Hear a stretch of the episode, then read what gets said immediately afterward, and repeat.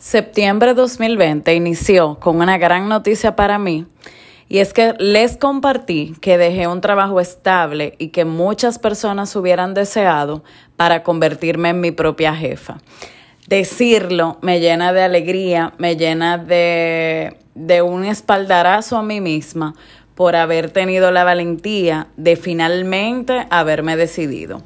Pero ¿qué pasa? Hoy te comparto 10 cosas que tuve pendiente antes de decidirme a dar el paso, ya que muchas veces nuestros emprendimientos fracasan antes de empezar porque no lo vamos manejando de la mejor manera.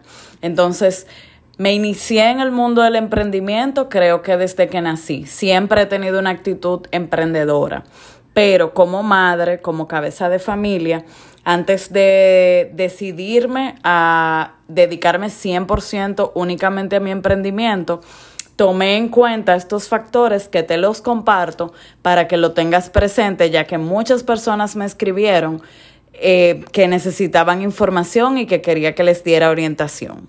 Entonces, lo primero que hice fue nunca asesinar mi empleo, mi emprendimiento por cargarle el costo de mi vida, dejando mi trabajo en un momento en que el emprendimiento no me permitía costear mis compromisos. Entonces, eh, puntualmente yo me puse como meta que cuando el emprendimiento me dejara el doble o el triple sostenidamente por más de 12 meses, yo iba a contemplar eh, dedicarme 100% a él. Esa razón es muy, muy importante porque muchas personas eh, pierden luego la inspiración, pierden su creatividad, pierden la ilusión que los lleva a emprender porque le cargan demasiado responsabilidad económica a un bebé, a un bebé que es que empieza y que no ha logrado una madurez suficiente para poder respaldar todo tu panorama financiero. Lo segundo fue ponerme un sueldo.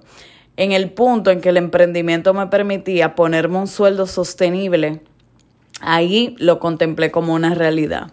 Lo tercero, establecer metas. Siempre me fui poniendo tiempo y resultados. O sea, fui viendo cada situación del emprendimiento como un proyecto y soy experta en automotivación. Alguien que no sea capaz de mantener un ritmo, aunque no tenga los resultados esperados, no puede eh, sostener con el tiempo un emprendimiento. Entonces, tienes que saber que quizás pudiera ser mejor empleado si necesitas que otra persona te guíe, que otra persona te motive. Si no eres capaz de autogestionar, de automotivarte, de irte retando poco a poco, no, no te irá bien. El punto cuatro es identificar lo más valioso que tenemos, que es el tiempo. ¿Cuánto vale tu hora? ¿Cuánto van a valer tus servicios? Hacer un análisis de costos real donde contemples el valor que solucionas y lo que la gente estaría dispuesta a pagarte, ya que gran cantidad de los errores suceden o porque entregas demasiado por el precio que te están pagando o porque entregas muy por debajo de lo que estás cobrando y eso se va a revertir en tu contra. El punto número cinco es creer en tu proyecto. Si tú no crees, nadie lo va a hacer vivimos una época donde no basta un diseño hermoso de redes sociales, una plataforma de, de marketing. Si tú no crees en tu proyecto, se nota falso. Se nota que estás necesitando dinero, pero no que es algo que te apasiona y el cliente lo percibe como tal. El punto número seis es establecer un plan de negocios.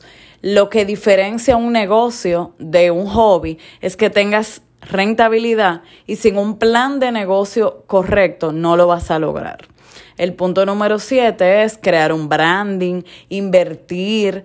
Eh, esa parte es una gran palanca para que la gente perciba de tu negocio cierto nivel de profesionalidad, aunque en el momento en que lo hagas todavía no hayas alcanzado ese nivel pero invertir en branding, en, en esa identidad corporativa, te va a dar un plus como marca desde el principio y va a permitir que las personas en menor tiempo conecten con lo que vendes. El punto número 8 es delegar. Todo lo que pudieras hacer y supervisar a través de otra persona y que te libere a ti de tiempo para usarlo estratégicamente, es vital que lo vayas haciendo para poder crecer. Porque si no, caes en un autoengaño de que mm, dejas de ser un empleado para, para alguien para convertirte en un esclavo para ti. O sea, si, te, si quieres hacerlo todo, estás destinado a fracasar.